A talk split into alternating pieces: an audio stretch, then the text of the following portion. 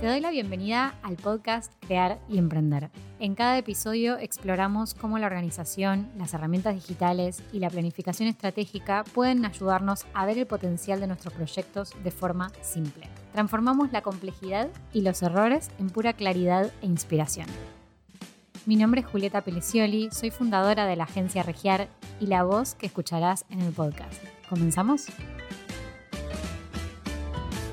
Hoy vamos a hablar del lugar más poderoso de donde sacar ideas. En esta nueva serie, vamos a decir, del final de año, en el que estamos haciendo más reflexiones, estoy compartiéndoles cosas que me están sirviendo a lo largo del camino para poder planificar el próximo ciclo, también un poco del detrás de escena del taller Planifica Crecer y Disfrutar que estoy en este momento terminando y me parece muy poderoso el hecho de que aprovechemos esta época del año para llegar a estas conclusiones, llegar a reflexiones poderosas que nos lleven a mejorar en nuestra planificación, nuestra productividad y gestión del negocio.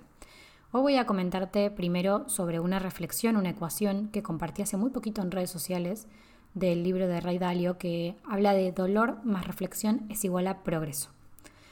Dolor entendiéndose como un desafío, un problema, una mala experiencia, algo doloroso que implique que justamente ocurra un momento incómodo. Ese dolor llevado a un ejemplo concreto de negocio lo dejé en un video y por ejemplo vamos a decir que una persona nos dijo que sí a comenzar el trabajo con nosotros. Vamos a decir que nosotros empezamos a trabajar, empezamos a planificar el detrás de escena para poder brindarle ese servicio a la persona, investigamos un negocio, lo que teníamos que hacer, dependiendo de la actividad, cada uno tiene actividades de onboarding de cliente y demás que son diferentes. Pero vamos a suponer que en este caso yo ya empecé y empecé a invertir tiempo para poder entregar este servicio lo mejor posible y dar el mejor servicio al cliente. Y vamos a decir que la persona desaparece. Me ha pasado y por eso lo pongo de ejemplo, porque me parece un ejemplo muy real. La persona desaparece y no sabemos más de ella, no, nos podemos, no la podemos encontrar, no nos podemos comunicar y por más que le hayamos enviado mensajes, no aparece. Eso es un dolor. Es un momento incómodo que pasamos, es una experiencia que no queremos volver a repetir, a la cual si dejamos como ese momento y nada más y continuamos con nuestra vida, vamos a tener como una espina ahí en el medio de esa experiencia o ese mes que atravesamos por eso que no sirvió de nada en conclusión. Si en cambio le aplicamos una cuota de reflexión a este dolor, podemos añadir un progreso. ¿Por qué? Porque al reflexionar sobre esto, por qué pasó esto, qué puedo mejorar de mi servicio para que no vuelva a pasar, qué cosas puedo hacer diferente la próxima vez para que no vuelva a ocurrir este tipo de situación donde invertí tiempo yo, en el peor de los casos solo yo, pero en otros casos también equipo. Bueno, un montón de cuestiones que podemos reflexionar acerca de esto. El progreso, en mi caso, por ejemplo, fue el de hacer obligatoria el pago de una seña antes de comenzar con el servicio.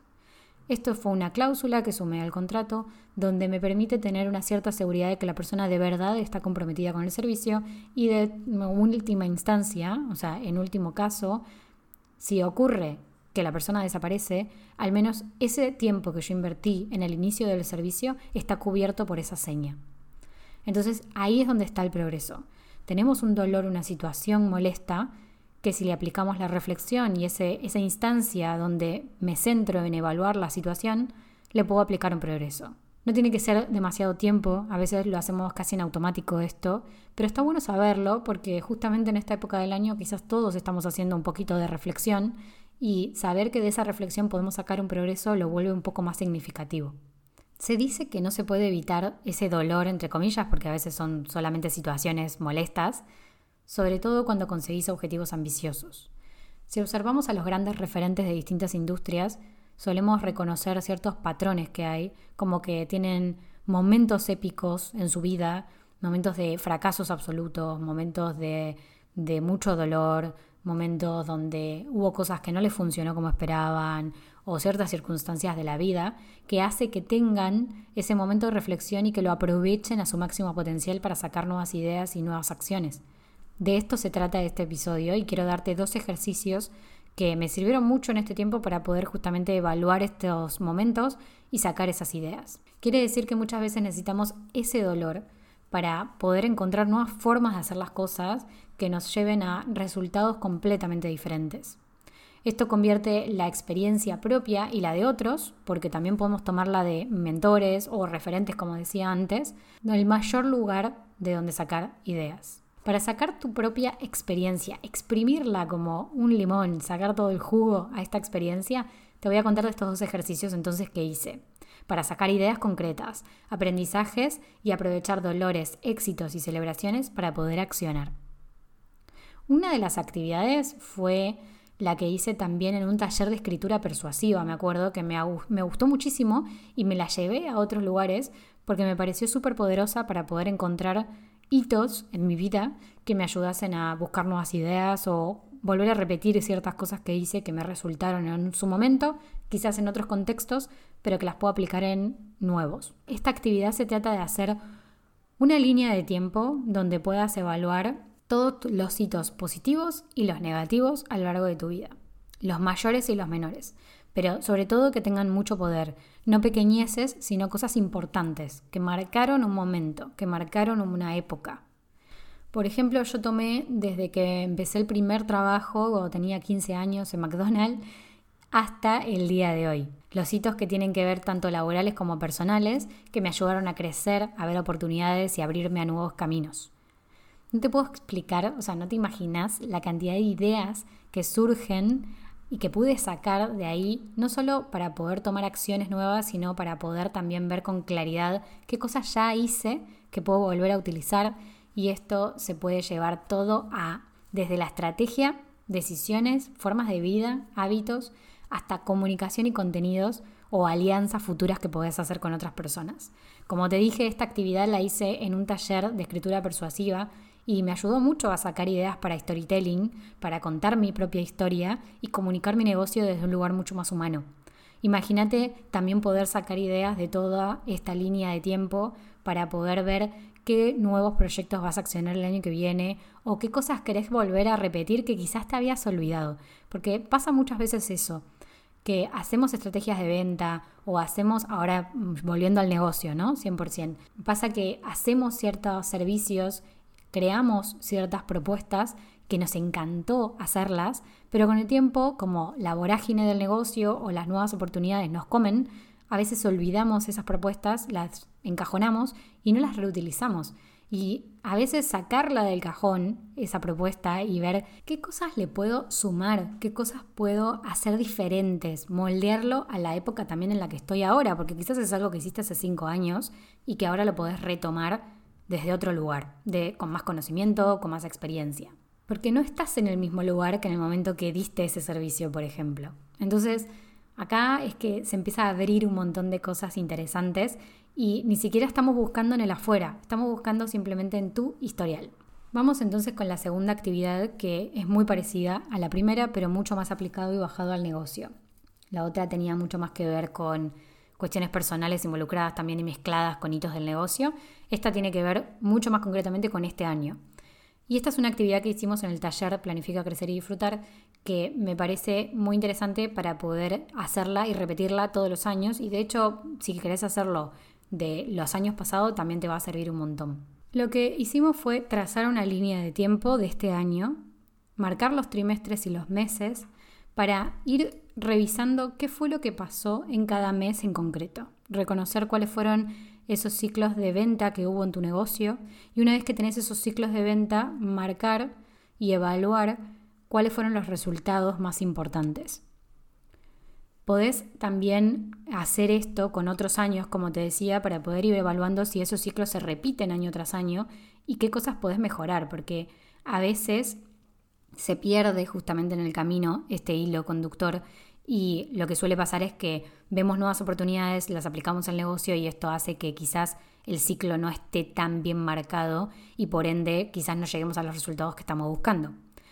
Esto también lo estoy haciendo con clientes y pensar en lo que pasó este año, si había sido según lo planeado o si el día a día nos comió, fue clave, o sea, está siendo clave en esta planificación porque todavía la estoy haciendo para poder reconocer esos patrones y poder ver, bueno, a partir de esto, qué gráfico quiero ver representado el año que viene. Porque si bien no podemos planificar al detalle, porque tampoco es necesario, podemos ver los grandes ciclos que nos permitan involucrar a los proyectos en cada uno de esos espacios.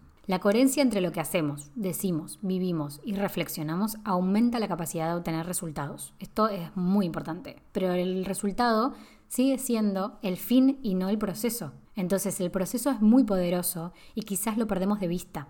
Por eso es que hacemos en este momento del año estos análisis mucho más macro, con una mirada mucho más desde arriba para ver todo el panorama general.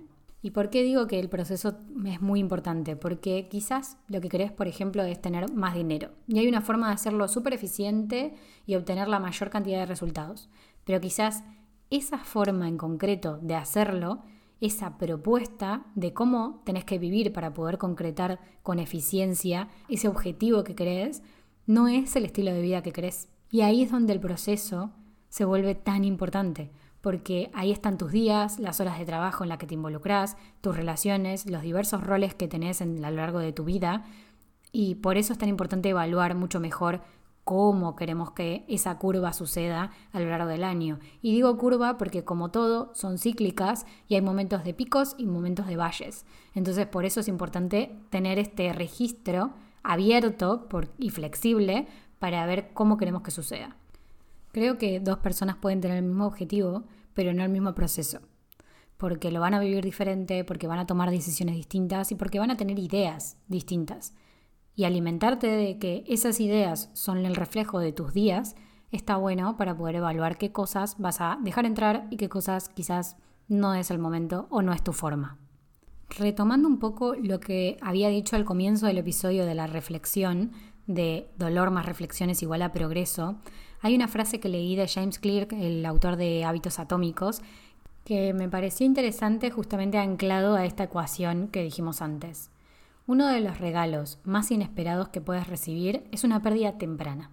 Perder un trabajo que realmente deseabas, probar una idea de negocio que fracasa o sufriendo un desamor. Un revés temprano puede convertirse en el catalizador de un próximo capítulo maravilloso, si canalizas la información, la emoción de manera efectiva. La decepción es un combustible ardiente. Deja que encienda tu fuego para ser mejor. Tiene mucho que ver esta frase con respecto a la ecuación que mencionaba antes, porque justamente habla de que los fracasos, los dolores, las angustias pueden hacer que nosotros llevemos a otro nivel nuestro progreso porque ayudan a esa exposición de experiencias que generan ideas, generan nuevas ideas. Para terminar el episodio de hoy, y gracias a haber hecho estos dos ejercicios, vas a obtener información, muchas insights, muchas ideas nuevas para poder desarrollar. Nuevas y viejas, pero quiero decir muchas ideas para poder desarrollar a futuro. Entonces quiero dejarte cuatro recordatorios. El primero es evaluar muy bien a quién le puedes llegar a hacer preguntas para profundizar en tus ideas, para que se conviertan en planes, estrategias o acciones concretas porque es muy importante evaluar a quién le voy a hacer esa pregunta clave que me va a ayudar a darle mucho más forma. Lo segundo es tomar distancia de tus ideas puede hacer que finalmente le des otra forma, porque todo se ve mucho más grande, potente, enérgico o ilusionante cuando se ve de cerca. Pero al distanciarte, darle un poquito de espacio a esa idea, puede que veas cosas que antes no habías visto. Lo tercero es que solemos valorar más las ideas nuevas que las buenas que las que ya hicimos y funcionaron. Y esto aplica muchas cosas en la vida, pero está bueno preguntarte qué cosas nuevas que se te ocurrieron las podés aplicar a las ideas que son buenas, es decir, las que ya tenés validadas, esos proyectos que ya hiciste que te fueron bien, que ya funcionaron, en lugar de estar empezando muchas cosas nuevas el próximo año que requieran demasiada energía o investigación, sino que evaluar qué cosas podés ajustar ahí en el camino que ya tenés. Y por último, permitite ser impreciso y poco perfeccionista. Entender lo general y permitirte la aproximación, pero no la idea exacta, es decir, al nivel de detalle que necesitas a día de hoy para concretarla, puede ser muy beneficioso para poder ir mejorando y haciendo pequeños ajustes con el correr del tiempo. El plan perfecto no es nunca perfecto, porque justamente tiene un componente que cuando hacemos algo con tanta precisión, cuando le metemos tanto detalle, se torna muy pesado, muy denso, muy difícil de llevar a cabo. La idea es que tengas una aproximación a esas ideas que te ayuden a poder llevar a cabo tus objetivos y no que tengas el nivel de detalle que necesitas ahora mismo, porque ahora mismo lo que necesitas es un macro de cómo querés vivir el próximo año, de cómo querés que sucedan las cosas el próximo año, reconociendo tu propia reflexión tus propios dolores y tus propias experiencias de años anteriores. Espero que este episodio haya sido de valor para vos, para tu próximo plan. Si es así, te pido que me dejes una reseña de 5 estrellas en la plataforma donde me estás escuchando y que me sigas para escuchar mucho más sobre orden y productividad para tu negocio.